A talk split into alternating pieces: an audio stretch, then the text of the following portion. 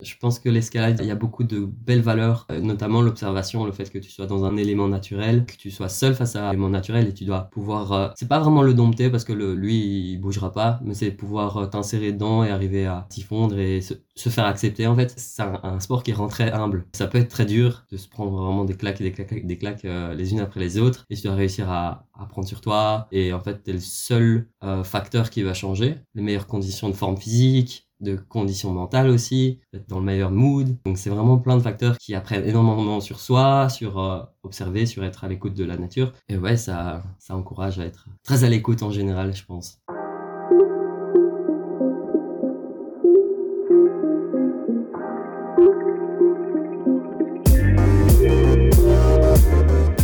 Bonjour et bienvenue.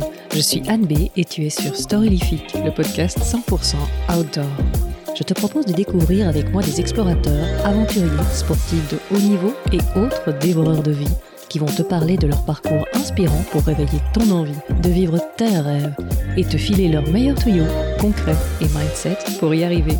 Car si eux l'ont fait, toi aussi tu peux le faire. Et simplement en écoutant, tu soutiens déjà la reforestation car ici on ambitionne de planter des arbres avec les oreilles.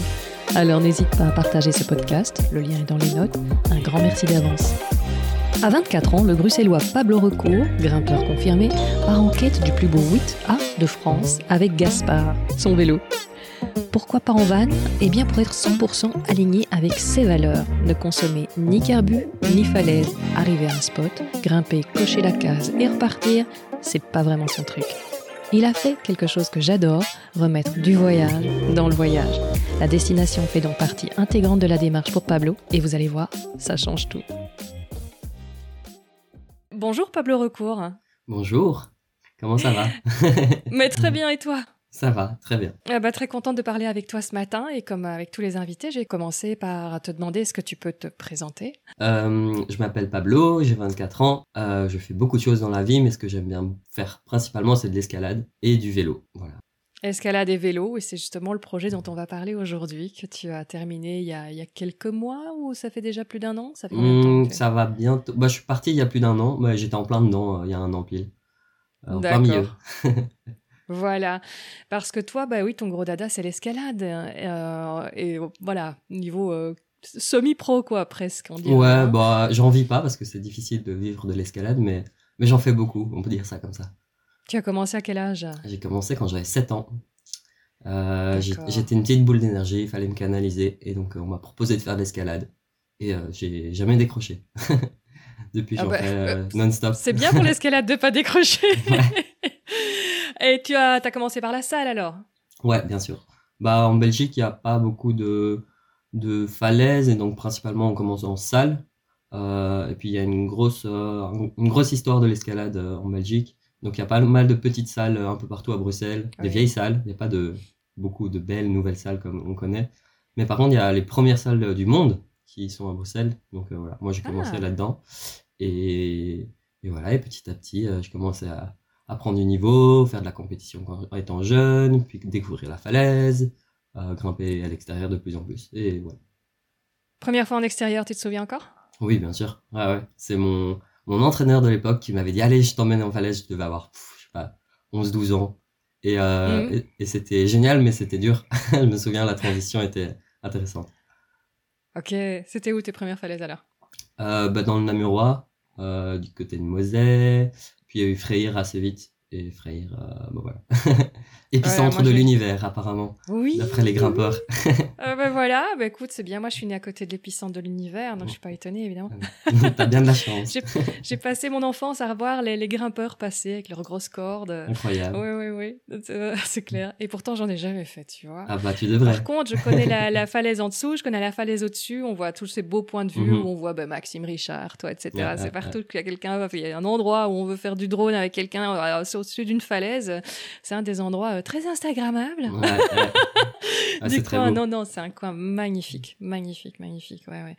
Non, non, l'escalade, euh, ouais, euh, jamais trop tard. Hein, je dis pas que j'en ferai jamais. Mhm, mhm. J'en ai fait un petit peu en salle à un moment, ouais, ouais, ouais. Puis bah, c'est toujours la même chose, c'est aussi avec les, gens avec qui tu le fais, euh, que ça se met bien. Et puis finalement, moi, c'était plus la natation à ce moment-là. Et puis euh, Ouais, voilà, on le fait, on fait aussi euh, pour, pour les gens avec qui on, on aime bien faire du sport, quoi. Ouais, tout à fait. Est-ce qu'on peut parler de ton projet alors, euh, Biclou et Grimpe? Oui, bien Comment sûr. c'est venu cette idée? Ouf. Euh, alors j'étais à la fin de mes études, je savais que je voulais faire un voyage. Et au début, je me disais, je vais aller euh, aux States, acheter un van et faire euh, le tour de toutes les falaises des États-Unis parce que c'est assez légendaire, ça c'est connu.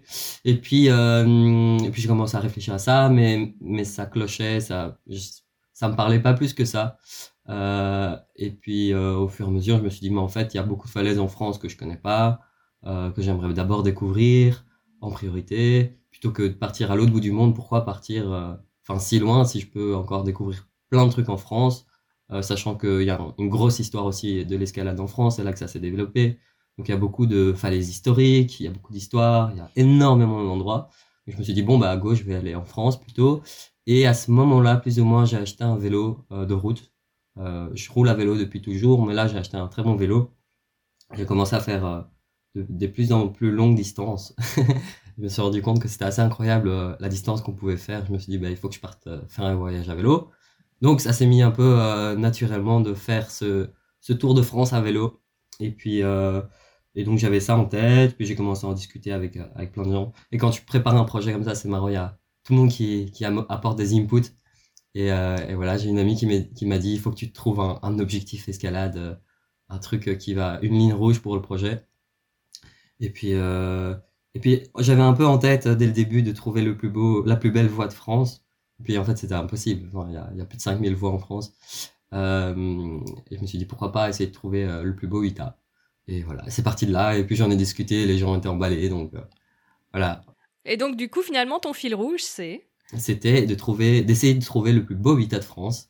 Euh, donc j'allais d'une falaise à l'autre. euh, J'avais sélectionné un peu les falaises en, sach enfin, en sachant qu'il y, avait du habitat là-bas.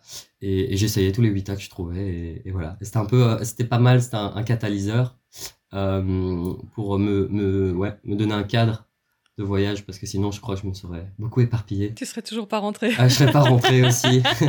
ça m'a permis d'avancer, d'avoir un, un objectif et euh, d'avoir ça derrière la tête quand, quand j'avançais et quand, quand il y avait des moments plus durs, de pouvoir euh, me remettre sur, le, sur les rails. Ouais, donc c'était les 8A. Ouais, les Voilà. 8A, qui est une Et cotation. pour ceux qui ne... ouais, tout à fait. Donc pour voilà. ceux qui ne connaissent pas du tout les cotations escalade, parce que je n'ai pas que des grimpeurs dans, dans mon audience, est-ce que tu peux expliquer ce que c'est exactement? Alors, euh, les cotations en escalade, c'est un chiffre et puis une lettre. Euh, donc il y a trois lettres A, B, C, et les chiffres, ça va de 3 jusqu'à 9, et donc ça fait 3 A, B, C, puis euh, 4 A, B, C, puis 5 A, B, C, etc. Je crois que la plus, plus trash euh, qui existe, c'est une 9C qui n'a pas été ouverte en Norvège ou un truc dans le genre. Ouais. Ouais, il y a un 9, il y a deux 9C, 3. Enfin, c'est discutable hein, parce que c'est toujours un peu subjectif. Mais il y a les premiers 9C qui commencent à pousser. Il y a très, très peu, vraiment très peu de monde euh, qui sont là-dedans. Je dirais euh, dans le 9, il doit y avoir euh, peut-être euh, même pas 1% des grimpeurs mondiaux qui sont dans le 9. Ouais, peut-être. C'est- C'est c'est faire l'araignée au plafond, ça, je suppose. Ouais, ouais, y a, y a, ça dépend des styles, mais ouais, c'est vraiment très haut niveau. Généralement, les grimpeurs pro, on, on, on estime que t'es d'office, enfin, non pas forcément d'office, mais que t'es grimpeur pro quand tu t'es dans le 9. Et donc le 8, c'est juste avant. Euh, Mhm. Et pour moi, c'est un niveau, c'est un niveau que je maîtrise pas mal. Euh, et 8 âges, c'est challengeant pour moi, mais je sais que je peux y arriver assez vite, notamment à la journée. Donc en fait, c'était, c'était un challenge pour moi. Je devais euh, quand même euh, y aller à fond, sans pour autant avoir trop de part de hasard et trop de. Enfin, j'avais quand même un, une certaine maîtrise, et donc ça me permettait de pouvoir me challenger tout en étant un peu dans ma zone de confort et pouvoir euh, faire différents 8A, plusieurs parfois à la journée, et pouvoir comparer, etc. Mhm. c'était. Bah oui, toi, c'est déjà des niveaux euh, qu'on voit dans les compétitions. euh, Oui, oui, oui, c'est déjà un bon niveau. etc., hein, mais c'est- mais c'est pas c'est pas le, le top mondial disons mais c'est c'est déjà il n'y a aucune compétition en neuf de toute façon, si Ou si si, si si Oui, si, ah, Ouais, ouais. ok. Bah, pff, c'est difficile à dire euh, à côté parce que c'est en fait l'escalade en compétition c'est de l'escalade à vue c'est à dire que tu là tu dois t'as une chance dans la voie et donc c'est celui qui va le plus haut. Et donc c'est tu, tu découvres vraiment la voie. Tu n'as pas l'occasion de la travailler à l'avance. Donc c'est une escalade euh, vraiment à ta limite et euh, sans pouvoir faire des ajustements. Donc tu dois avoir euh, une certaine marge de sécurité entre guillemets. Donc c'est vraiment celui qui est le plus fort qui va pouvoir aller le plus loin. Mhm. et donc il y a il y, en a quelques-unes, mais il y a très peu de compétitions après travail, on appelle ça. Donc c'est où tu as été voir la voie, où tu t'es calé, où tu as essayé de trouver les méthodes, les, les repos, là où tu peux optimiser, etc. etc. Et donc euh, ça, il y a moins en compétition comme on voit au JO ou euh, les compétitions mm-hmm. internationales où, où là, as, en fait, tu as une chance et tu essayes d'aller le plus haut. Et si tu fais une erreur pendant la voie, bah, ça te grille de l'énergie, il faut pouvoir compenser par après. Voilà. Donc c'est tout un art. Ouais, ouais, ouais, clairement. Donc là, l'approche était différente. Et donc les voies là, tu tu les faisais quoi? Tu les faisais une fois pour un repérage euh, Ça dépendait. Ça, Parfois, je, réussissais du, je réussissais du premier coup si j'avais des informations, ou pas, ça m'arrivait sans aussi. Euh, mais sinon, généralement, je faisais une montée de repérage, et puis je faisais l'essai d'après, ou l'essai d'après après. J'arrivais à en faire un ou deux euh, par jour, j'en ai pas fait trois, mais ça m'est arrivé d'en faire deux par jour. Et ce qui est alors, ce qui était très intéressant, c'est que j'ai fait vraiment beaucoup de falaises différentes, avec beaucoup de styles différents, beaucoup de types de rochers aussi différents, et donc c'était euh, hyper intéressant au niveau de, de, mon bagage escalade de, faire autant de, de profils différents. c'était vraiment très varié. Oui, tu as senti que ça, ça t'aidait vraiment à évoluer. Hein. Je, me suis mhm. senti très complet, en fait, de grimper sur différents profils, différents types de rochers, euh, différents styles, parce que d'une région à l'autre, ça change aussi un peu. Euh, voilà, c'était hyper intéressant. C'est vraiment en parlant maintenant, j'ai je sais pas, j'ai un flash de, de, de, la manière dont tu parles. Je me dis, c'est dingue, on dirait un surfeur, tu vois. Ah euh, je vois un gros parallèle, non, mais euh, le, surfeur passe beaucoup de temps à observer, à observer les vagues, etc., euh, pour voir justement le rythme de la mer, quand, quand arrive quelle vague, etc., avant de se mettre.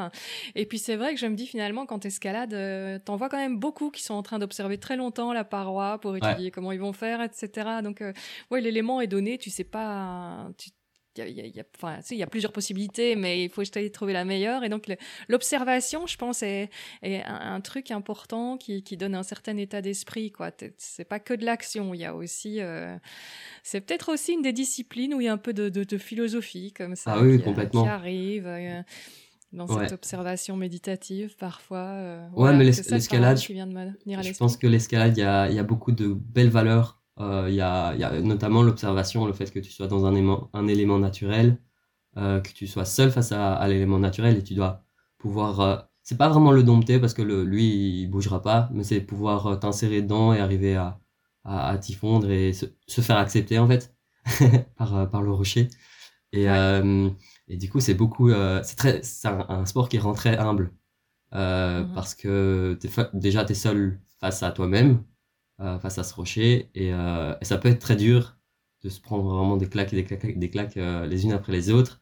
Et tu dois réussir à, prendre sur toi, à, ajuster. Et en fait, tu es le seul facteur qui va changer. Tu peux avoir les conditions météo éventuellement.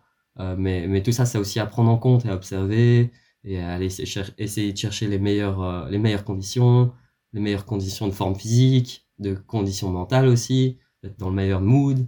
Euh, enfin voilà, donc c'est vraiment plein de facteurs qui, qui apprennent énormément sur soi, sur euh, observer, sur être à l'écoute de la nature, et aussi sur être euh, à l'écoute de l'autre, parce que tu, tu, fais ça généralement avec d'autres personnes. Et ouais, ça encourage à être très à l'écoute en général, je pense. Moi j'aime bien. Ouais, tu fais comment tes prépas? Bah, C'était justement une de mes questions. Je me disais, oui, euh, faire ça, faire ça aussi longtemps. Je dis, évidemment, il y a la, la, prépa physique est indispensable, mais comme on dit en maths, c'est une condition euh, nécessaire mais pas suffisante. Euh, donc, la point de vue mental, en général, quand tu es comme ça devant une falaise où tu sais que là, il y a il y, a, du gros niveau, euh, mais que tu as envie d'y aller, qu'est-ce qui comme, comment tu te prépares ou qu'est-ce qui te fait redémarrer quand, quand c'est dur ou... euh, bah Justement, l'idée d'avoir cette, euh, cette quête du, plus beau vita, ça, ça me motivait pas mal. Euh, ça me mettait vraiment une direction. Et tu vois, quand j'arrivais à la falaise et, que c'était une nouvelle falaise et que j'avais envie d'essayer toutes les voies, ça me canalisait un peu de dire, OK, bah, j'essaye euh, peut-être une ou deux voies les plus belles pour, pour m'échauffer et après je vais dans les Vita classiques ou les Vita légendaires ou euh, et ça me permettait de, justement de canaliser et de me dire ok c'est mon objectif de la journée. Parce qu'en fait sinon euh, je restais de manière indéfinie aux falaises. Là je me disais ok je fais les plus beaux Vita et puis je, je, passe à la suivante euh, à la falaise suivante. Et du coup euh, ouais je j'organisais mes, mes ma grimpe autour de ça de m'échauffer pour ça euh, discuter avec les gens pour ça etc et alors moi quand je grimpe dans ce genre de niveau euh, j'y vais à fond. Je sais que j'ai je, un peu de, de marge de manœuvre et que si je fais une erreur, je peux, enfin, je peux surcompenser à côté parce que c'est un niveau dans lequel je me sens quand même un peu à l'aise. Euh, c'est challengeant, il faut pas que je fasse n'importe quoi, sinon je peux tomber, je peux euh, griller des essais, enfin bêtement. Donc je dois être très concentré, mais euh, mais mais je me dis chaque mouvement compte et puis, puis finalement ça, ça finit par passer, euh, juste y aller à fond. Et et ça, je pense que dans dans ce voyage, ça a été ma force, euh, mon mental. J'ai un très bon mental et euh, ça m'a permis de d'y aller à fond. c'est quoi avoir un bon mental? C'est quoi? C'est euh, jamais laisser tomber, je pense. De rester focus, rester motivé, pas se laisser abattre, tout simplement. Et en escalade, ça, ça compte énormément parce que c'est beaucoup d'échecs l'escalade, beaucoup, beaucoup, beaucoup d'échecs et parfois quelques réussites qui qui compensent les échecs, je ne sais pas, mais qui, euh, ouais, ça, ça a fait apprendre énormément. Il y a des, des histoires qui t'inspirent, ou une citation que tu te dis dans ces cas-là, euh, ou qu'est-ce qui te... Euh, bah, quand, quand, quand je pars dans une voie que je suis fatigué, je me dis chaque move compte. Euh, donc chaque, Chaque- move, c'est un mouvement. Chaque Oui, oui, move oui, non, t'inquiète. non, mais parfois c'est un peu spécifique à l'escalade, le vocabulaire. Donc, euh, donc chaque mouvement compte. Et, euh, et je sais que si pendant que je grimpe, euh, il y a une section dure et que j'ai du mal à chaque mouvement, bah, je me dis, bah, prends du plaisir dans, chaque mouvement et, euh, et tu verras bien. Et finalement, t'empiles les mouvements et tu passes la section dure et, généralement ça passe. Euh, ça, c'est ma philosophie. Chaque mouvement compte et ça me permet de, de me détendre quand je grimpe, de d'y aller à fond, d'être énervé et, vif quand je grimpe. Et sinon, bah, j'ai ouais, j'ai pas mal de grimpeurs qui m'inspirent. Pas forcément de citations ou ou d'auteurs ou quoi, mais euh, il y a pas mal de plus des personnalités, des énergies qui me qui me motivent et qui m'inspirent. C'est quoi alors les personnalités, les énergies qui te... Ah, c'est gênant. non mais Oh, ah, pardon, mais moi j'adore tout ce qui est mindset, donc... euh, Ouais, il y a des grimpeurs belges, généralement des grimpeurs belges qui m'inspirent beaucoup parce qu'ils ont, ils ont une humilité qui est assez euh, intéressante et impressionnante. Il y a Sean Villanueva, Nico, Nicolas Favres. Moi, j'ai grandi avec eux, avec eux en tête, en fait. incontournable. Voilà. Et quand j'étais petit, je me disais, ok, je veux être comme eux. Je veux, dans ma vie, je veux, je veux inspirer les gens à faire de l'escalade. C'était quand j'ai, grandi avec cette idée en tête. Et, euh, et plus récemment, bah, il y a, y a plein de grimpeurs euh, qui m'inspirent énormément. Et moi, les grimpeurs qui m'inspirent pour le moment, c'est tous ceux qui font, qui incluent de l'écologie dans leur, euh, dans leur démarche spor- sportive. Je pense que c'est, euh, pas que dans l'escalade, je pense que c'est le futur des sports. C'est, euh, en fait, pour moi, les athlètes, ils ont toujours véhiculé un message, euh, que ça soit euh, politique ou pas, mais dans, toute, l'histoire du sport en général. Les athlètes ont toujours porté des messages, et je pense que le message d'aujourd'hui, c'est clairement l'écologie, et encore plus dans les sports outdoor, qui sont très proches de la nature et qui sont hyper sensibles à ça. Et, donc, pour moi, c'est vraiment là que ça va...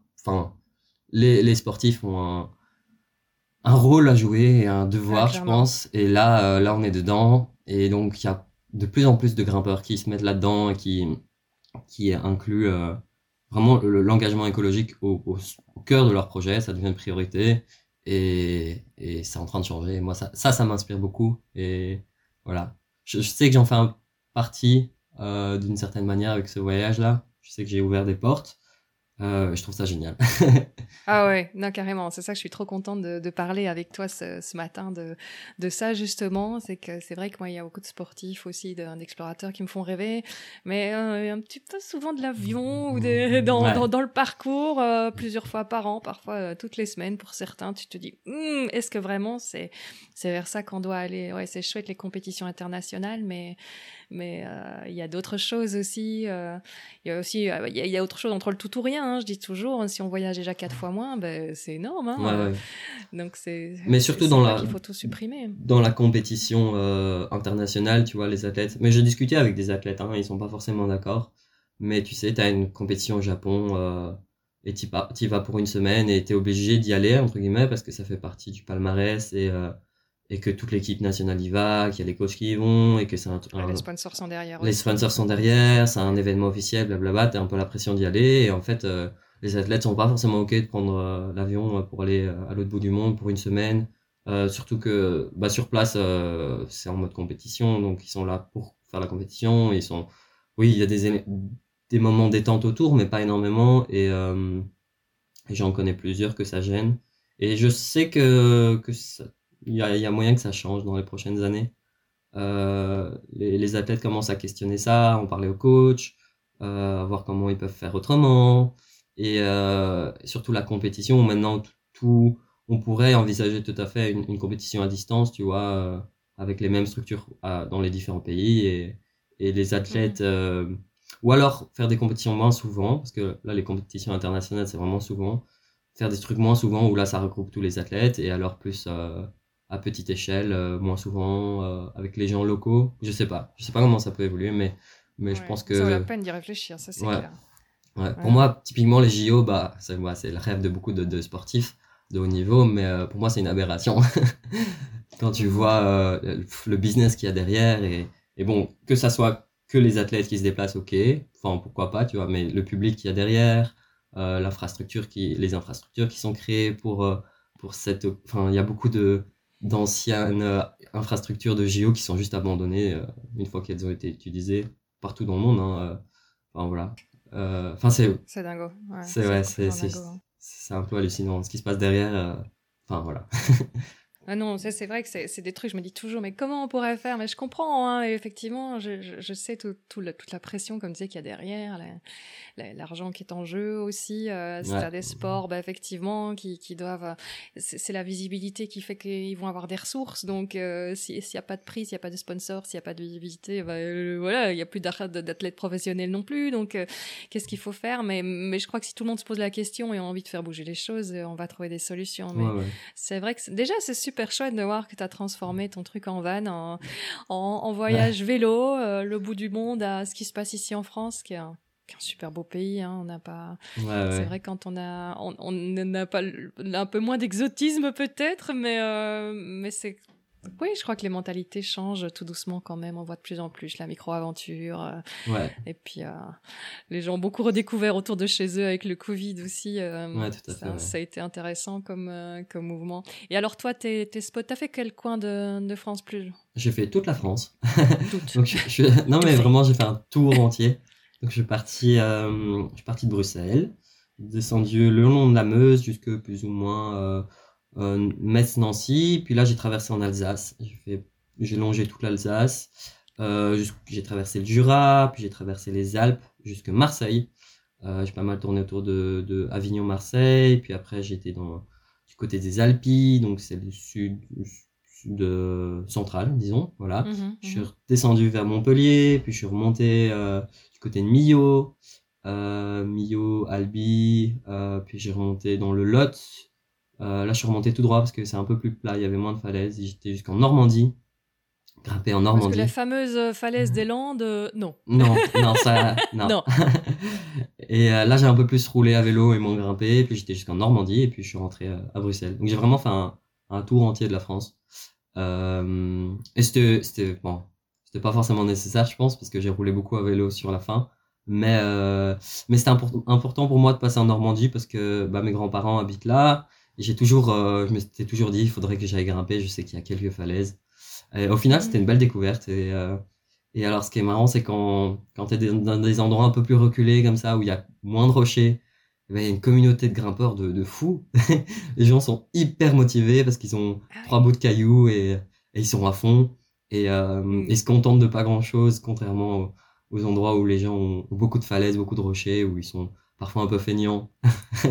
tu vois, ils ont un peu, tu vois, dès que dès qu'il fait un peu moins beau, ils sont là, bon, on va on va pas en falaise, euh, c'est pas grave.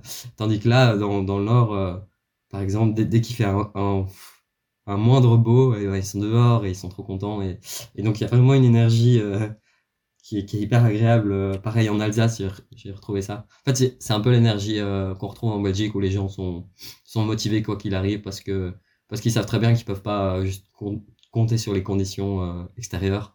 Faut, faut juste y aller. Et donc il y a une mentalité qui est vraiment chouette. Et donc la Normandie. Mais ouais, c'est trop marrant. Et du coup, la Normandie, j'étais vraiment content d'y aller. Et j'ai rencontré de super personnes et des falaises qui valent le coup. Euh, mhm. C'était marrant parce que personne n'en parle et enfin, c'est un peu le, le coin paumé là-bas où il y a que des vaches et, et du camembert. Ben non. Euh, et j'étais content d'y passer. J'ai fait des beaux Comment s'appellent ces, ces petites falaises? Euh, ben il y a office du tourisme là. c'est les, les, falaises, les falaises du le long de la Seine. Euh, voilà. Et là, c'est des falaises donc de, de craie blanche et il y a des galets euh, insérés dedans et donc c'est c'est trop marrant de grimper là-dessus. Euh, et ouais, j'ai fait principalement là, mais il y a aussi euh, Clécy, c'est la, ils appellent ça la Suisse euh, normande. Là, il y a une barre rocheuse en granit. Et, et alors, ce qui est très marrant dans ces coins-là, c'est que c'est pas très loin de Paris. Et, euh, et à l'époque, les alpinistes euh, parisiens allaient beaucoup s'entraîner là-bas, parce que c'est à une heure de route de, de Paris. Et donc, tous les rochers, euh, pas trop loin de Paris, ils ont été bien, bien exploités par les, les alpinistes qui s'entraînaient euh, juste pour aller en, en montagne après. Et donc, il y a aussi une histoire, euh, histoire de l'escalade là-bas sur des petits bouts de rochers tout nuls. c'est marrant. Euh, c'est vraiment, c'est vraiment pas grandiose, mais, euh, mais voilà, et ça a été exploité il y a longtemps et beaucoup. Et donc, il y a une espèce de communauté euh, bien motivée. Vraiment, vraiment sympa. Ça, ça vaut le détour. Bah, bah, c'est pas, c'est pas une destination de, de rêve comme dans, dans le sud de la France où il y a des falaises immenses avec tous les niveaux et du Ah rocher ouais. très très beau. Euh, mais, euh, mais si euh, un jour vous passez en Normandie ou même en Bretagne, ça vaut le coup de, d'aller voir les, les spots. Il y a des trucs euh, assez, assez fous. Euh, ouais, Mhm. voilà. Ah, chouette. Et alors, justement, tu parles beaucoup des, des rencontres. Tu as fait comme ça à chaque fois beaucoup de rencontres. Ça faisait Ouais. partie du, du trip. Ben, en escalade, c'est plus facile de grimper à deux toujours. Et, et je suis parti tout seul, euh, dans le Mhm. but justement de rencontrer des gens, d'aller vers, euh, vers les, les communautés locales, euh, rencontrer un peu les, les habitués des spots. Et, et quand, quand tu passes comme ça en hiver dans des spots un peu euh, pas trop connus, ben, t'es forcément avec euh, des gens locaux qui, c'est leur falaise de l'année, tu vois, ils sont là toute l'année. Et il y a un peu moins de tourisme et, et c'était ça que je cherchais aussi, c'était l'authenticité euh, rencontrer les, les gars du coin, quoi, ou les, les filles du coin. Ouais, ouais, ouais. Et,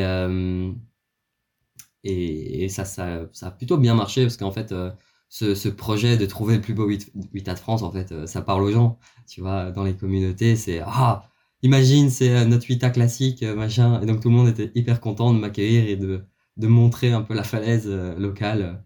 Les gens étaient vraiment à fond dedans. Et donc j'ai rencontré beaucoup de gens, beaucoup, beaucoup de Ouais. gens. Euh, et Et du c'était coup, tu étais attendu sur les réseaux sociaux les, les, les ouais bah, au début au début tu sais je, je, je suis je suis parti comme ça et ouais, j'avais ouais. pas forcément de, de, de gens qui me suivaient mais au fur et à mesure les gens ont entendu parler. J'ai fait des petites interviews des petits articles machin machin. Puis sur les groupes Facebook ça il y a eu pas mal de bruit aussi.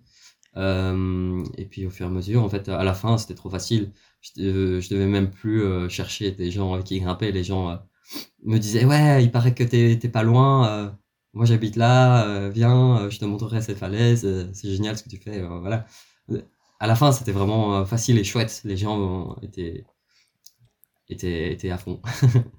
Et du coup, tu logeais sous tente ou t'étais invité partout? Alors j'étais, j'étais complètement autonome en termes de, de bivouac, mais, euh, mais j'ai quand même été souvent accueilli chez les gens. Euh, et c'est agréable parce que quand il fait moins 5 dehors, euh, sortir la tente à 17h, ça, c'est un peu rude. Ça avait duré Mais- combien de temps ton, ton voyage là? Ça a duré six mois, donc je suis parti en septembre, je suis revenu en mars. Donc j'ai vraiment fait tout l'hiver. Ah ouais, il y en a qui font plutôt ça en été, toi tu non, l'hiver. Ouais, ben, euh, ben déjà pour l'escalade, c'est plus intéressant de grimper en hiver. En fait, les meilleures saisons, c'est automne et printemps. C'est là où il n'y a pas le soleil trop direct sur les falaises, et c'est là où il fait pas trop froid au cœur de l'hiver. Donc, quoi qu'il arrive, je devais faire soit l'été, soit l'hiver. Et bah, pour l'escalade, on préfère le froid que le, chaud. C'est c'est plus agréable pour grimper. Et euh, dans le sud, qui était une grosse partie de, de mon voyage, euh, c'est un, enfin, c'est pas, tu peux à peine grimper en été, il fait trop chaud. Ça. Mhm. Et au final, euh, bah, je me suis- je suis parti du coup en hiver et je me suis- j'ai trouvé que c'était une excellente idée parce que bah, il y a beaucoup moins de tourisme. Euh, du coup, il y a beaucoup moins de monde sur les routes déjà. Donc pour rouler à vélo, c'est plus sympa. Euh, et les gens sont beaucoup plus accueillants parce qu'ils en ont pas marre de voir du monde. Euh, Ouais. Et donc en fait, au cœur de l'hiver, là dans le sud, j'étais super bien accueilli, alors que je pense qu'en été, ça aurait été très différent. J'aurais été beaucoup plus solo. Euh, et puis même euh, rouler par 35 degrés, moi, ça m'excite pas trop. Non, Je préfère un, un, un 5 degrés bien sec euh, au soleil qu'un 35 degrés à dégouliner au soleil. Ouais. Voilà, et donc au final, ça s'est très bien mis. Et oui, oui, c'est faut pas dire que c'était que du plaisir. Hein. Le, le froid, c'était quand même parfois dur, mais, euh, mais je pense qu'en général, c'était c'est quand même une bonne option pour faire ce genre de voyage. Euh, voilà. Ouais, cool. Et alors, tu, tu dormais euh, quasi tous les soirs en tente et tu te faisais ta petite popote comme on imagine, l'image épinale, le petit feu, euh, le petit Ouais, euh, bec ouais. euh, avec ouais, les, les, Exactement. les petits lyophilisés. pas trop lyophilisé bah, parce que ça, ça coûte cher et que, et que c'est pas. Enfin, pour six mois de voyage, pas c'est- nécessaire c'est spécialement. pas nécessaire. Et en France, tu trouves de la nourriture partout. Donc, Et surtout à vélo, tu fais un peu de distance, tu peux vite faire euh, 10 km en plus pour trouver un, un truc à manger. Euh, Ouais. Puis j'ai pas mal été du coup dans les, dans les trucs un peu locaux, euh, les petits, passer dans les fermes, chercher à manger. C'était chouette. Ah, cool. Ouais. Alors, le, le, le plat de campagne comme ça euh, que tu euh, avais plaisir à te faire euh. Euh, bah, ce que je faisais le plus, c'était euh, riz lentilles avec euh, du lait de coco. C'est pas très, euh, pas très local, euh, c'est un peu plus exotique, mais en fait, euh, c'est hyper facile à faire et ça apporte tous les nutriments que tu as besoin. Et ça va Ouais. vite. Donc en fait, Et voilà, la recette, euh, la recette. conseil euh, pour Ouais. une énergie. exact. Super. Et donc, tu as, dormi en tente quasi tout le temps alors? Euh, sur la fin, euh, beaucoup moins, euh, parce qu'il y avait beaucoup plus de pluie et que j'avais moins la motivation, disons. Donc j'étais plus accueilli chez des gens. Et après, ça dépendait des périodes. Il y a des endroits où il y avait un peu moins de monde, des régions un peu plus désertes. Là, je dormais tout le temps sous tente quasi. Et puis Mhm. euh, dans les endroits où il y avait un peu plus de monde, euh, plus de communauté de grimpeurs, je dormais beaucoup chez les gens. Euh, du coup, en moyenne, je dirais euh, moitié-moitié. Sympa. Ouais, Tu es revenu avec euh, plein d'adresses, plein de potes en plus. euh. ouais, ouais, carrément, ouais. Est-ce que tu as déjà eu une peur bleue pendant que tu es- escaladais Alors euh, oui, évidemment, j'ai déjà eu des grosses peurs. Euh, celle qui me vient le, la première à l'esprit, je faisais de l'escalade dans le Verdon, dans les gorges du Verdon avec un ami et avec des amis en fait. Et on était deux cordées en parallèle et, et je grimpais. J'étais déjà dans une voie un peu dure et j'étais dans le passage dur vraiment de la voie, donc j'étais très concentré. Et, et à un moment donné, en dessous de moi, j'entends libre. Et en fait, ça, ça veut dire que ton assureur libère la corde pour que tu puisses hisser le reste de la corde vers le haut. Et donc, ça veut dire que tu n'es plus assuré. Et, euh, et à ce moment-là, ben, je me crispe un peu. Je dis non, non, je continue à grimper, je continue à grimper. Euh, Flo, je grimpe. Et en fait, euh, ce qui s'est passé, c'est qu'il a entendu relais de la cordée d'à côté. Donc, il a cru que j'étais arrivé au relais et il a libéré la corde. Donc, je me suis retrouvé quelques secondes sans être assuré à 200 mètres du vide, à 200 mètres de haut. et voilà, bah, ça m'a fait pas mal peur. Mais après, des, peurs comme ça, il y en a pas mal en escalade. Euh, et euh, ouais, on apprend à, à les gérer et, et à être à l'aise quand, quand elles surviennent. Est-ce que tu es déjà tombé de très haut? Alors oui, je suis déjà tombé de très haut. Une, une de mes plus grosses chutes, c'était au Canada. Euh, je faisais de l'escalade sur, euh, sur coinceur. Donc c'est une escalade euh, qui est assez, assez flippante parce que tu places toi-même les protections. Et là, j'ai pris une grosse chute de, de 10-15 mètres euh, qu'on a, qu'on a filmé d'ailleurs. C'est, c'est marrant parce que ça arrive pas souvent de filmer euh, les chutes et là, on l'a filmé. Et, euh, et ça, c'est une des plus impressionnantes que j'ai faites. Mais après, les chutes, ça fait partie intégrante du jeu de l'escalade, donc on finit par les apprivoiser et, au final, c'est pas si terrible que ça. Ça fait très peur au début, mais plus on en, on, en fait, plus, plus on est à l'aise avec. Ouais, voilà. Pablo, c'est quoi ton moment préféré quand tu escalades, ton plus gros kiff? Alors moi, les moments que je préfère en escalade, c'est pendant, c'est quand je grimpe euh, et que, euh, et que je suis à une certaine intensité où, où je dois être vraiment entièrement concentré et entièrement dedans. Et, euh, et ce que j'adore, c'est que c'est à ce moment-là que je suis le plus connecté à, à, à ce qui m'entoure déjà, aux rochers, aux éléments, mais aussi à mon corps. Je suis hyper fort à l'écoute de mon corps, à bien transférer les appuis, transférer le poids. Et, et c'est un jeu, euh, un jeu où tu dois te pousser mentalement et physiquement et, et tu dois entièrement être là, entièrement être présent. Et en fait, euh, des connexions comme ça, si fortes avec, euh, avec ce qui t'entoure et, et, ton corps, ça c'est rare. Et moi, c'est les moments que je préfère. C'est, c'est tu rentres presque dans une espèce de transe où, où tu es, entièrement là, quoi. Et, et ça, ça c'est juste magique. Et, et ça m'arrive souvent dans les voies euh, quand même dures, où, euh, mais où j'ai un peu de marge, mais je dois être concentré. Je dois vraiment être concentré, pas faire d'erreur. Euh, et là, là, là, je, c'est, incroyable. C'est incroyable. C'est, tu, tu dois apprivoiser euh, ton corps, euh, le connaître et, et, de là être parfait et être 100% dans, dans, dans l'effort. Et ça, c'est juste des sensations incroyables. Ça, c'est encore plus incroyable quand les éléments sont un peu déchaînés autour de toi, quand il y a du vent ou quand quand il y a un orage qui se prépare ou, ou, ou, quoi. Et là, là, tu t'es, t'es, t'es dans un univers parallèle, c'est, c'est complètement incroyable. Voilà, ça c'est ce que je préfère en escalade. C'est quand je grimpe, quand je suis dans le flow et, et que je suis entièrement dans ma grimpe. Est-ce qu'il y a un endroit qui est, qui est vraiment ressorti, dont, dont, tu te souviens avec, euh, avec plaisir en disant ça, c'est un endroit, euh, je vais y retourner, j'ai vraiment Ouais. bien accroché euh? Euh, mon coup de cœur, c'est euh, les gorges du Tarn. C'est euh, Mhm. du côté de Millau. Bon, c'est une falaise dont j'ai toujours entendu parler. Et, et je, je- c'est vraiment un lieu que j'ai vraiment apprécié. J'ai rencontré des super personnes. Et c'était le, le point de forme de mon voyage aussi. C'était en début février. Donc j'étais rodé, j'étais super bien rodé, que ça soit vélo, escalade, j'étais vraiment en forme. Et j'avais un pic de motivation à cette période-là. Et donc j'étais vraiment en forme et j'ai fait euh, vraiment des voies incroyables euh, avec des gens euh, au cœur de l'hiver, des locaux qui étaient qui hallucinaient de voir un, un Belge débarquer là en hiver parce qu'en hiver personne ne grimpe, il fait trop froid. et et moi j'ai un super bon souvenir là, j'étais super bien accueilli et c'était vraiment été mon coup de cœur. Et j'y suis retourné d'ailleurs l'été passé et j'ai retrouvé tout le monde, c'était génial. Et là, je crois que je vais y retourner en février. Je, je trouve que c'est un endroit incroyable, c'est hyper sauvage, il n'y a pas grand chose et tout est orienté autour de la nature et c'est vraiment un super beau, co- beau coin de, de France. Voilà. Et pour l'escalade, c'est fou, c'est juste fou. Il y a des falaises euh, à l'infini, il y a, il y a un potentiel de malade euh, et les gens sont hyper bienveillants, hyper accueillants. Voilà, vraiment mon coup de cœur. C'est cette voie-là que tu as, à laquelle tu as décerné ton prix euh? Ouais aussi, mais c'est pas forcément lié, c'est juste, euh, ça s'appelle les ailes du désir. Euh, c'est un 8A qui fait 50 mètres de long. Donc 50 mètres de long, c'est assez long. Euh, en général, une voie, ça s'arrête. Une voie de 30 mètres, c'est déjà long. Euh, mais 50 mètres, c'est vraiment très très très long. Il faut des cordes spéciales parce que les cordes sont pas assez longues généralement. Ah oui, et donc ouais, et donc c'est vraiment une voie juste incroyable sur de super rochers, sur une face incroyable, avec une vue de malade. Enfin vraiment. Euh, ouais, moi c'était mon coup de cœur. Mais après c'est très personnel, hein. Je dis pas que c'est le plus beau 8A de France, mais mais c'est en tout cas mon, mon 8A préféré. Il y en a eu d'autres, hein, il y en a énormément, plein d'autres. J'ai fait une, une liste Deuxième comparative. position. Euh, deuxième position, ça s'appelle Orange Mécanique.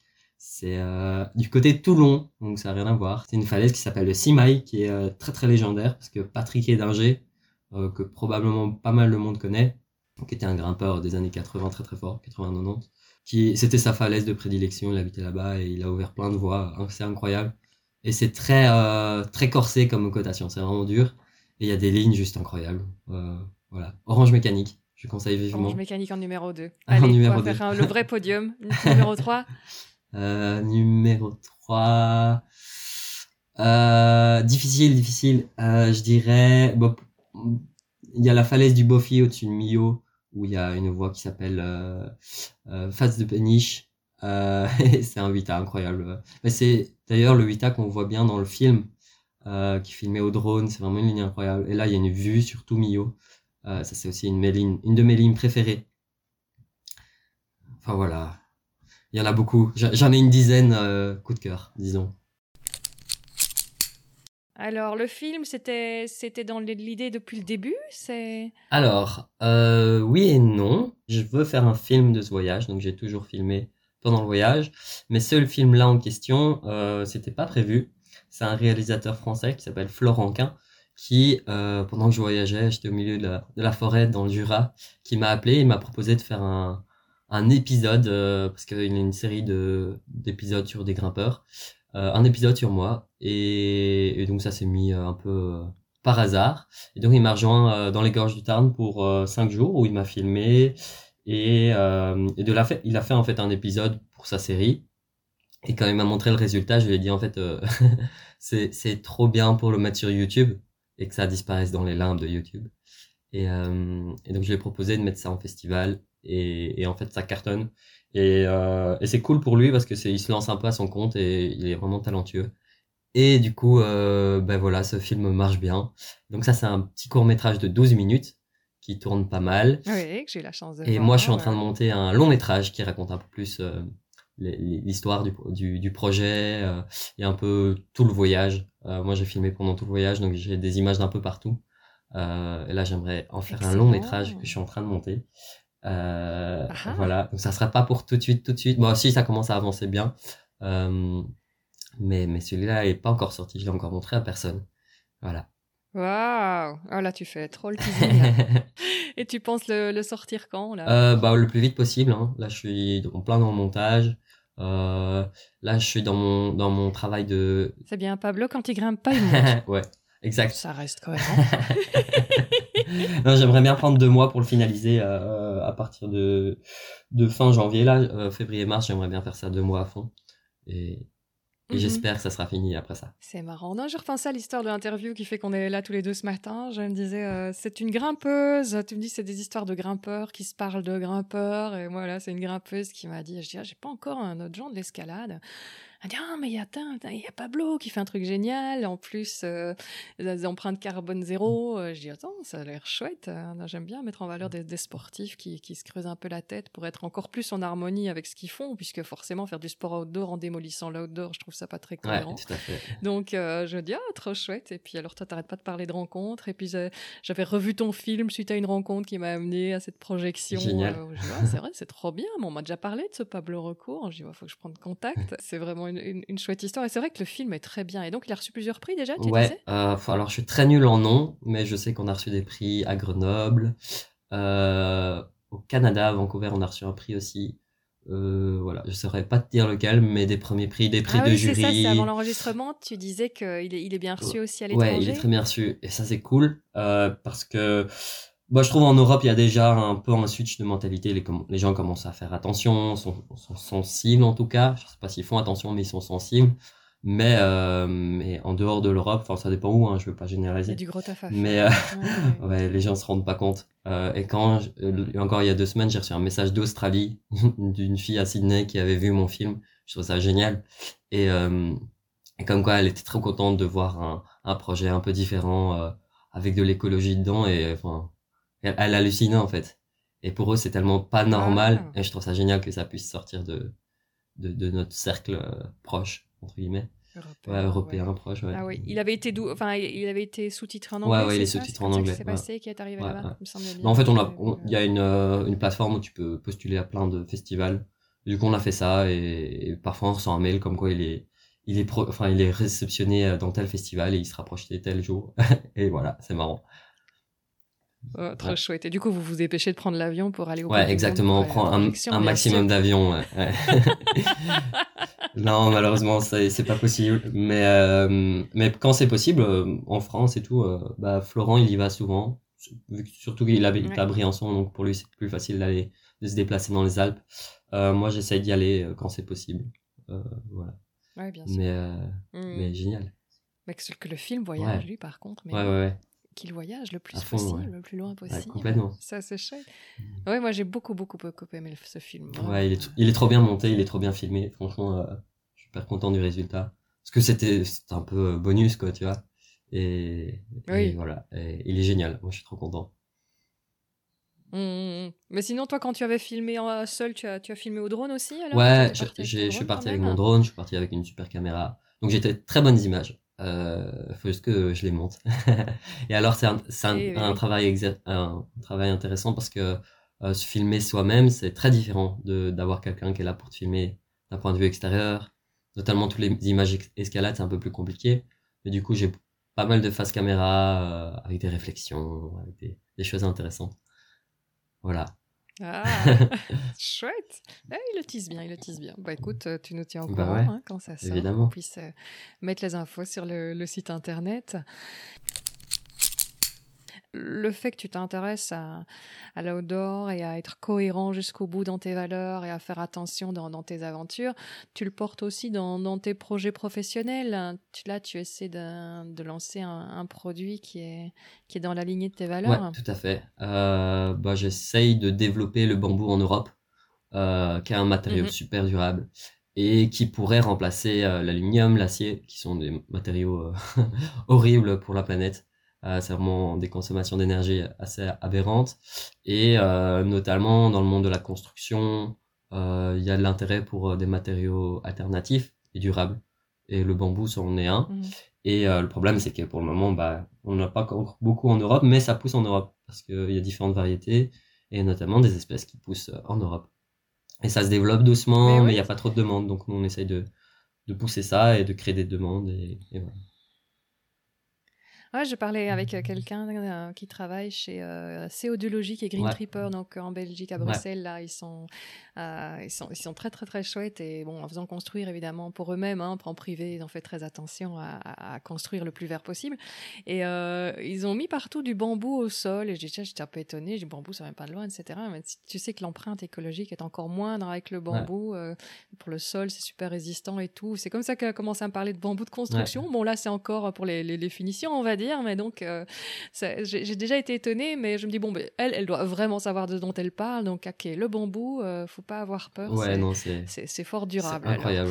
Et qu'est-ce qu'on peut faire alors dans les, les dans, avec le bambou en construction, outre justement euh, bah, alors, donc à la place de l'acier, tu dis Ouais, en fait, si tu prends par un, un, rapport par rapport au poids, le bambou est plus résistant que l'acier. Donc si tu prends un kilo de bambou, ça sera plus résistant qu'un kilo d'acier. Euh, parce que la défi est vraiment très très résistante. Et si tu l'utilises correctement, c'est vraiment un matériau de, de fou. Euh, alors, il y a moyen de... Donc, à l'état naturel, c'est un tube. Il y a moyen de le transformer pour en faire euh, du lamier collé. Euh, moi, je suis pas trop fan de cette solution parce que c'est beaucoup d'énergie et de déchets produits pour le transformer, etc. Mais il y a moyen de l'utiliser directement à l'état tubulaire parce que c'est son état naturel et il est très résistant comme ça. Et nous, c'est ce qu'on essaye de développer. Et donc, pour tout ce qui est structure de tubes, euh, tu vois, les échafaudages, des structures de, de tentes, d'événements, euh, tout ça, c'est, tu vois, tu, tu vois bien, c'est de, l'aluminium, généralement, c'est des tubes en aluminium. Euh, et nous, on aimerait développer un peu ça pour, pour tout ah type de produits. là, on travaille notamment avec une entreprise qui fait des structures d'événements pour des gros des showrooms et des trucs comme ça. ils font tout soit en aluminium, soit en bois, et alors c'est pas forcément récupérable. Ou si ça l'est, bah, c'est en aluminium.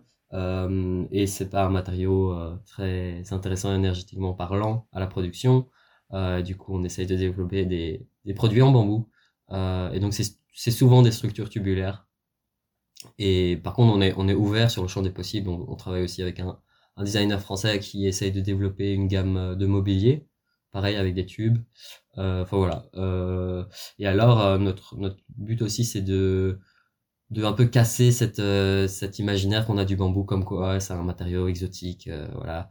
On aimerait le rendre un peu euh, plus moderne et donner un, look vraiment moderne au, bambou à l'utilisation du bambou. Et donc on fait très attention aux finitions et en fait nous notre expertise elle est basée sur les systèmes de connexion entre les cannes de bambou qu'on a développé euh, en labo pendant deux ans euh, à Lausanne.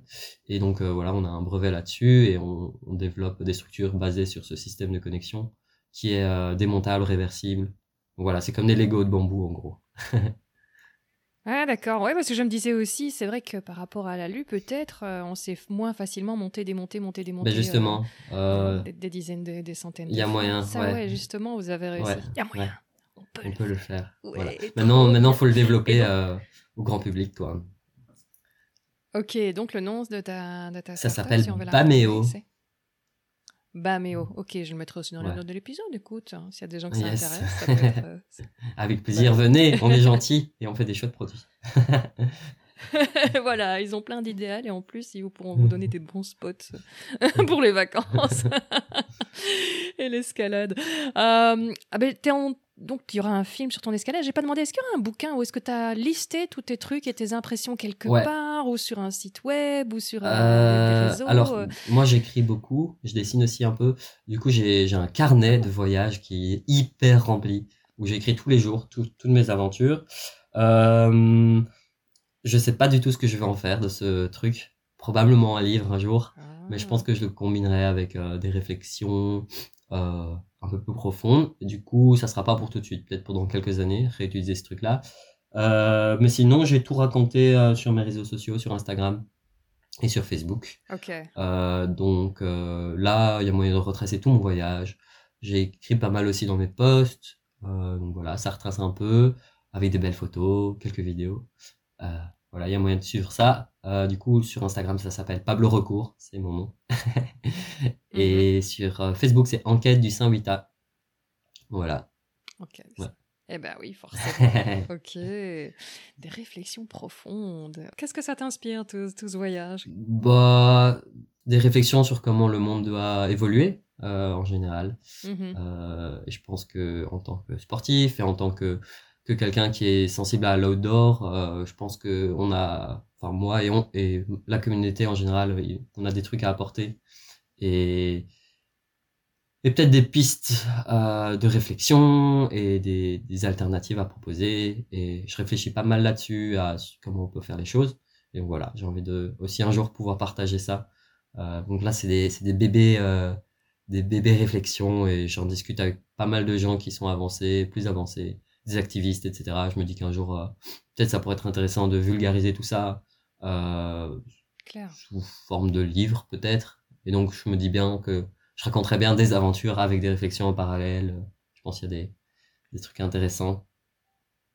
Claire, Voilà. Claire, Claire, qu'est-ce que tu penses alors de, de la place euh, de, de l'homme et des, parfois ça, même les sports outdoor sont atteint- atteints d'exploitation Ah, complètement. et de consommation plutôt que de... Qu'est-ce que ça t'inspire tout ça? Euh, ben, pour moi, il faut qu'on arrête de consommer.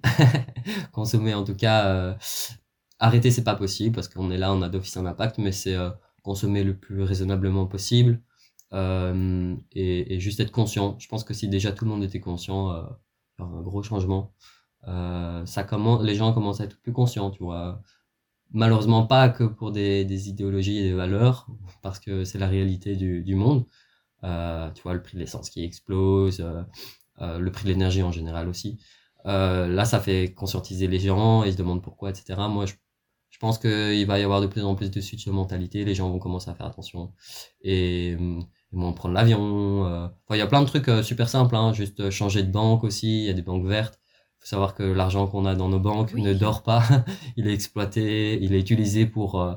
Mais l'impact est juste Énorme. énorme, quoi. J'ai été Ouais. super étonnée par un post récemment qui dit quelqu'un qui fait hyper attention, mais vraiment ascétisme toute l'année, mais qui garde son argent, ses économies à partir de 5000. Enfin, c'est déjà énorme. C'est comme si j'avais quand même fait plus d'un aller-retour euh, Paris-New Ouais. York alors que je prends plus l'avion. Il dit, je suis dégoûtée. Ouais, Il y a un chiffre assez parlant, c'est euh, 4000 euros sur une banque, euh, une grosse banque euh, française ou belge qui, voilà, qui, qui finance des, des exploitations d'énergie fossile. Juste 4000 euros, c'est l'équivalent de si tu faisais euh, 15 km en voiture tous les jours pendant un an, en termes de CO2. Ouais, C'est énorme. C'est énorme. Donc en fait, t'as beau euh, avoir le, le, le, le mode de vie le plus simple, le plus euh, écolo possible, mais t'as de l'argent sur une grosse banque, bah en fait, ça n'a juste pas de sens. Donc juste déjà changer son argent de, de banque. Il y a des banques vertes qui financent plutôt des, des, des trucs écologiques plutôt que de des énergies fossiles qui dépolluent les océans, qui replantent des forêts, etc. Il y a sa consommation en général, juste être conscient que prendre l'avion, c'est c'est pas bien. que des... Non, mais je suis, je suis pas, je suis Non, pas non, complètement contre prendre l'avion. euh, je comprends que. Non, De temps en temps, c'est- hein, si on le intéressant, prend voilà. plus qu'une fois de temps en temps plutôt que quatre fois Ouais, c'est ça. voilà, euh, mais juste être, après, être a- conscient de l'impact que ça a. faire sa compensation carbone en sachant que ça, la meilleure compensation carbone, c'est de ne pas consommer ce Ouais. carbone, mais si jamais il y a au moins des alternatives pour au moins un, peu atténuer, faire au moins ça. Ouais, bien Enfin, sûr. Oui, il y a, y a moyen de faire des Ouais, choses. mais ouais. dans sa consommation en général, il faut être conscient que tout ce qu'on utilise a un impact. Euh, et faut juste savoir ce qu'il y a derrière, tu vois. En fait, tu as acheté un, nouvel, un, un vêtement que tu, que tu vas porter trois mois et puis, et puis changer, en fait, ça a un impact énorme. Euh, manger, manger la manière dont tu manges aussi. Euh, bah, une, une alternative facile et accessible, c'est être végétarien parce que ça, c'est accessible, ça commence à être connu, donc euh, il y a plein de trucs euh, faciles pour être végétarien. Puis savoir d'où viennent tes produits. Si en fait euh, ton ton avocat il vient de l'autre bout du monde, ça veut dire qu'il a pris l'avion. Euh, et en fait, euh, en fait, ça- il y a un im- impact carbone énorme derrière.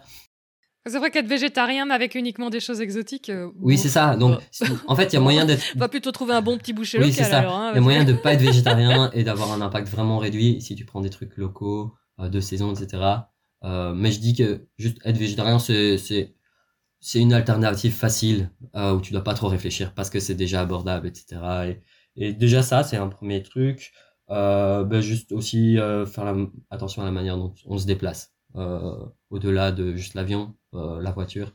Faire un aller-retour, pour, je parle pour les Belges, un aller-retour Belgique, les Alpes, c'est 320 kg de CO2, donc c'est énorme, sachant que dans l'idéal, chaque être humain devrait être en dessous de 2 tonnes à l'année. Euh, si tu fais 300, enfin si tu fais un aller-retour Alpes euh, par an, c'est déjà 320 kg de CO2, donc c'est, enfin ouais, c'est déjà bien parti, ouais, ça va très vite en fait. Et, et juste être conscient, en fait, on peut le faire, mais faut savoir ce que ça impacte derrière. Et et c'est pas pour ça qu'il faut. Mais moi, je trouvais que cette, cette idée de, de juste changer de banque, Ouais. tu vois, c'est c'est pas des trucs qui vont te demander des efforts au quotidien. Oui, il faut prendre une fois le temps de, de se poser là-dessus. Mais je me disais, quand tu vois l'impact énorme Ouais. que c'est, je dis, mais attends, on demande souvent aux gens de prendre moins la voiture, on prend moins le deuxième. Je dis, déjà, change ton argent de banque. C'est ça, ça, ça sera un impact, mais immédiat. Et, et tu devras pas t'emmerder au quotidien. Quoi. Et alors les, les, banques vertes, fou. elles sont, euh, bah, elles sont, elles sont là pour que ça soit plus facile. Et en fait, c'est c'est hyper facile. Genre Gringot là, enfin j'ai changé de banque il y a pas longtemps. Euh, ça m'a pris vraiment six minutes à créer mon compte et transférer mon argent. Vraiment six minutes. J'ai pu le faire depuis chez moi, ici même, avec mon téléphone. Faut juste filmer ton passeport ou ton car- ta carte d'identité pour prouver que c'est bien toi. Et, Hmm. et puis, et puis tu reçois par, euh, par la poste ta, ta nouvelle carte. Et voilà. Pour en revenir un petit peu maintenant à, à tes aventures, dans ces 6-8 boîtes, qu'est-ce que tu m'as dit que tu as passé comme ça J'ai euh, passé six mois. Ouais, six mois au total. Six mois, oui, voilà. Euh, quel est l'objet qui t'a le plus euh, servi? Mon vélo. Enfin, Hors matériel de grimpe, évidemment. Mon Ouais, vélo, ouais. Mais sinon, le truc, tu t'es dit, ah, vas-y, ça, j'ai bien fait de le prendre euh, le soir. ma lampe frontale, c'est tout bête, hein, mais, mais, mais avoir une lampe frontale, euh, bah, c'est hyper pratique. Et sans lumière, on sait pas faire grand chose, surtout quand au creux de l'hiver, il fait nuit à 17 heures et que tu, retrouves à, tu te retrouves à devoir bivouaquer. Euh, La lampe frontale, c'est essentiel, le couteau aussi. Et puis moi, j'étais très très fan de mon carnet, où j'ai beaucoup écrit, où j'ai tout raconté. C'était l'objet qui avait le plus de valeur euh, à la fin de mon voyage. Au début, un peu moins, mais, Ouais. mais vraiment, euh, voilà, il, c'est, enfin, il, il lui arrivé plein de choses à ce carnet. Il a pris l'eau, il s'est fait manger par un chien, euh, voilà, mais il est encore vivant et il, il tient, enfin, il contient tous mes souvenirs de voyage. Donc euh, voilà, ça c'est l'objet le, le, le plus précieux. Et sinon, euh, bah mon vélo, hein, vraiment, ça a été mon, mon compagnon de voyage. Il s'appelle Gaspard, je l'ai, je l'ai baptisé. et, euh, Génial et, et en fait, euh, bah, bah, je suis hyper reconnaissant parce qu'il m'a pas trop posé de galère et, c'était très très agréable de pouvoir compter sur euh, sur du bon matériel. Euh, voilà. Pas que le vélo, hein, mais euh, une tente, une bonne tente, un réchaud qui fonctionne. C'est des bêtes trucs, mais en fait, si tu les as pas, tout prend des dimensions. Prenez peu, mais de qualité. Non, mais c'est vrai, c'est important.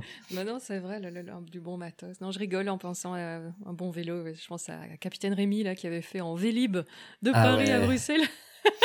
Incroyable. ça, c'est encore autre chose. Ouais, donc, euh, c'était pas tout à fait le même type de vélo, mais il a tenu, euh, il n'y a pas eu de galère, donc euh, ça, c'est un bon vélo aussi. Peut-être pas à conseiller pour faire le tour comme toi, mais c'était c'était- c'est pour le fun, évidemment. La galère qui t'a qui t'a le plus appris, est-ce qu'il y a un moment où tu as eu un fait, là, une claque qui t'a dit Ah ouais, mais, euh, Euh, pour en ressortir avec. euh, pendant mon voyage, j'ai pas eu énormément de galères. Euh, bah, la, plus grosse galère technique que j'ai eue, j'ai cassé euh, l'axe qui tenait ma... parce que j'avais une remorque avec mon matériel qui était accroché à ma roue de vélo et cet axe-là sur lequel la remorque était fixée a cassé. Donc je pouvais plus tirer ma remorque. Euh, donc j'étais bloqué euh, cinq jours dans une dans une ville où j'ai attendu ma nouvelle pièce par la poste. Et en fait, j'avais un, un sponsor, Vélo Fixer. C'est un magasin de vélo à Bruxelles. Et c'était vraiment top. Et quand ça a cassé, je les ai appelés. J'ai dit, j'ai besoin d'aide. Euh, envoyez, envoyez-moi cette pièce. Je sais plus avancer, c'est horrible. Et euh, ils ont été super réactifs. Ils m'ont envoyé ça. Bon, j'étais quand même bloqué cinq jours le temps que la pièce soit commandée du fournisseur, puis renvoyée par la poste euh, là où j'étais. Et donc c'est là où je me suis rendu compte en fait d'avoir un bon entourage et des, des personnes sur qui compter, c'est hyper important dans ce genre de voyage. On voyage seul, mais pas Voilà, c'est ça. Et en fait, euh, pouvoir compter sur, euh, sur quel... Il en faut pas beaucoup, mais quelques personnes euh, de confiance, très important. Et ça, ça m'a beaucoup appris. Je me suis rendu, rendu compte que s'ils n'avaient pas été là, bon, ça aurait été super galère. D'avoir un support logistique, même s'il n'était pas énorme, c'était c'était cool. Et puis même avoir des amis sur qui compter si jamais il y a un, un, un problème pour, pour appeler. Je me disais toujours, quand, quand j'étais vraiment dans, dans la galère et que, et que, que ça allait pas, je me disais, au pire des cas, euh, je peux appeler telle personne et elle vient me chercher en voiture. Et elle me ramène au chaud, euh, elle me fait un repas. Au pire des cas. Euh, donc c'est se souvenir qu'on n'est jamais vraiment seul. Euh, ça c'est un- c'est une bonne chose à, à ne pas oublier quand on est en voyage. Et puis aussi, c'est vrai que du coup, ça aide aussi à rester, à rester modeste. Ouais, ouais. Quand on dit je l'ai fait tout seul, oui, bah, je l'ai fait tout seul parce que quelqu'un a fait un bon Ouais. vélo, parce que Oui, euh, j'ai pu appeler quand j'avais besoin, parce que euh, j'ai trouvé des gens bienveillants sur place, parce que voilà, je trouve que c'est vrai que les, les gens qui se disent qu'ils se sont fait tout seuls, je me dis sur les épaules de beaucoup de monde quand même. Hein. On est tous sur les épaules de beaucoup de monde. C'est sûr. Alors le, le succès dont tu es le plus fier? Bah, bah, ce voyage-là, en général, hein, euh, le fait de l'avoir fait, d'avoir réussi, d'en avoir fait une réussite, c'était pas facile. c'était pas facile tous les jours. Euh, faut pas, faut pas mentir. C'était vraiment euh, rude parfois. Et j'ai dû me battre beaucoup, mais j'en suis très très fier. Je suis content de la tournure que ça a pris, euh, de, de la réussite que c'était, et puis euh, des retours que j'ai eu des gens. Il y a eu beaucoup de bons retours et ça a parlé aux gens. Et, en fait, l'impact que ce, ce voyage a eu, au-delà de, de moi, mon voyage, euh, mon voyage personnel, mon projet perso, c'est un truc qui a beaucoup parlé aux gens. Et, et ça, pour moi, c'est ça vaut de l'or parce que si je peux contribuer d'une manière ou d'une autre à, à changer les mentalités, bah voilà, c'est gagné. Et là, ça, ça marche. Ah bah écoute, c'est tout, cool. c'est tout ce qu'on souhaite. ouais. Avec le grand frère qui est en montage, euh, Exact. euh, fasse encore plus, peut-être le livre plus tard. Ouais. C'est trop génial, c'est trop trop chouette, vraiment. Euh, quel est le conseil à ne pas suivre que tu as entendu abondamment avant de te lancer? Il souvent des choses qu'on entend tout le temps et que surtout faut se boucher les oreilles. Ouais, euh, on m'a fait attention, on m'a dit beaucoup, euh, fais attention à pas te faire voler ton matériel. Euh, et quand je suis parti, c'était mon, c'était une de mes plus grandes peurs, avec les animaux sauvages. j'avais peur qu'on me pique mes affaires. Les premières nuits sous tente, je mettais tout mon matériel sous ma tente, j'accrochais mon vélo avec deux cadenas. J'avais vraiment peur que quelqu'un débarque dans les bois et me vole mes affaires. Et en fait, en fait, pas du tout. Les gens. Bon après, je je- j'ai pas été vraiment dans les villes. Euh, je pense que là, il y a un peu moins de, il y a un peu plus de de- d'attirance pour ce genre de, risque, d'attirance pour euh, de beaux matériels. Mais en fait, euh, dans la nature comme ça, aux falaises, je- au final, euh, j'ai- je me suis jamais senti en insécurité. Les gens étaient vraiment bienveillants. Et, et quand ils comprennent que, que c'est c'est toute ta maison et que c'est tout ton projet qui est en cours, euh, les gens sont bienveillants.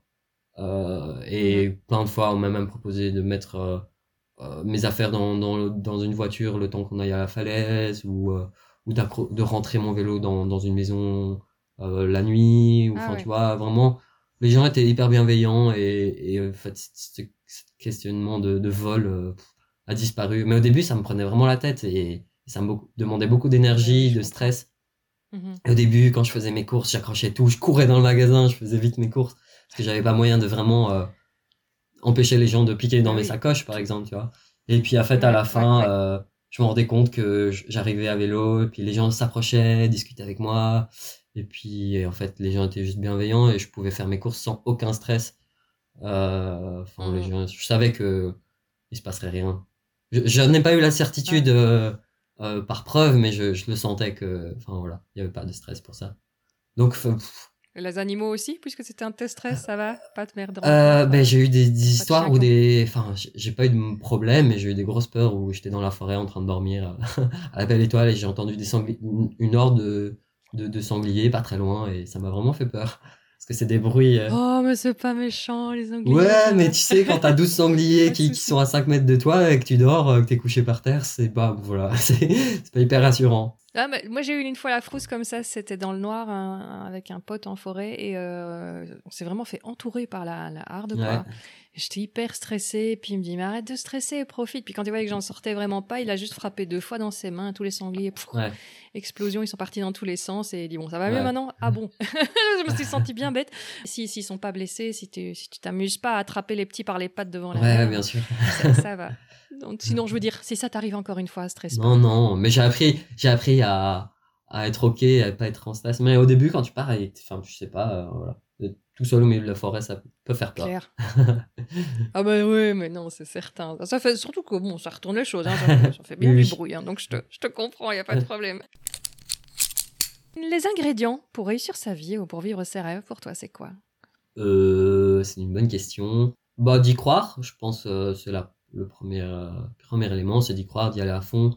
Et c'est normal d'avoir des doutes, mais il faut toujours garder une, une direction et, et y aller à fond. Et, et je pense que quoi qu'il arrive, si tu continues à te battre pour un truc, ça finira par marcher. Euh, tu finiras par avoir un déclic, par avoir quelqu'un qui viendra t'aider, par avoir... euh, Moi, je trouve que quand tu crois, que tu vas à fond, les choses finissent par se mettre, euh, quoi qu'il arrive. Donc ça, c'est premier élément, c'est d'y croire, d'y aller à fond. Après, je dis pas, hein, c'est normal d'avoir des doutes. Euh, tu peux en avoir, mais faut faut les garder à l'état de doute et pas et pas les laisser euh, grandir. Je pense que à partir de là, tout découle. Hein, euh, si tu vas avoir Oui. une bonne énergie, les gens vont voir, avoir envie de te rencontrer, de faire grandir des choses, euh, de proposer des projets, des trucs, des bazars, ça va, tout va se mettre en place. Et petite escalade qui va se faire et, et voilà, et ça se met au fur et à mesure. Du coup, y croire, euh, être soi-même, y aller à fond, donner beaucoup d'amour dans, dans ce qu'on fait. Et, après ça, ça, ça découle, je pense. Des projets futurs. Donc il y a, y a le film, peut-être un jour un livre et d'autres euh, d'autres aventures? Euh, des aventures à proprement dit comme ça, pas tout de suite. Euh, là, je prends une année pour euh, m'entraîner. C'est une période Mhm. plus de préparation pour un projet futur. Je ne sais pas lequel, mais j'ai j'ai envie de, de prendre du niveau, vraiment de me sentir en forme, d'avoir beaucoup plus de marge. Et donc là, cette année, pendant un an, je m'entraîne dur. J'ai des objectifs falaises de haut niveau, mais voilà, c'est plus euh, c'est secondaire. Enfin, c'est enfin c'est pas secondaire, mais c'est ça ça vaut pas le coup d'en parler comme ça ouvertement, je pense. Euh, Disons qu'il y a des choses qui, qui mitonnent. Voilà, tout. je, je- Ça ça, mijote. mijote. et ça Ça sortira voilà, bien. ça sortira dans un projet futur. Je ne sais pas encore lequel. J'ai plusieurs trucs qui m'attirent, mais euh, mais je vais garder ça secret pour le moment. Tant que je sais pas. Pas de problème. Donc bah, c'est bien. C'est aussi un petit teaser pour te suivre sur les réseaux Yes. sociaux. Bah, pour te retrouver, on l'avait on avait déjà dit. Hein, où étaient tes réseaux Il y a, il y a un site web où tu es surtout sur les réseaux sociaux? Surtout sur les réseaux sociaux. Sur les réseaux Ouais. sociaux. Merci pour cette matinée passée ensemble. Mais merci à toi, c'était chouette. Tu retrouveras toutes les informations sur l'invité dans les notes de l'épisode. Tu y trouveras aussi un lien vers la page web de l'épisode où tu retrouveras en plus toutes les photos, vidéos, citations et autres liens dont nous avons discuté.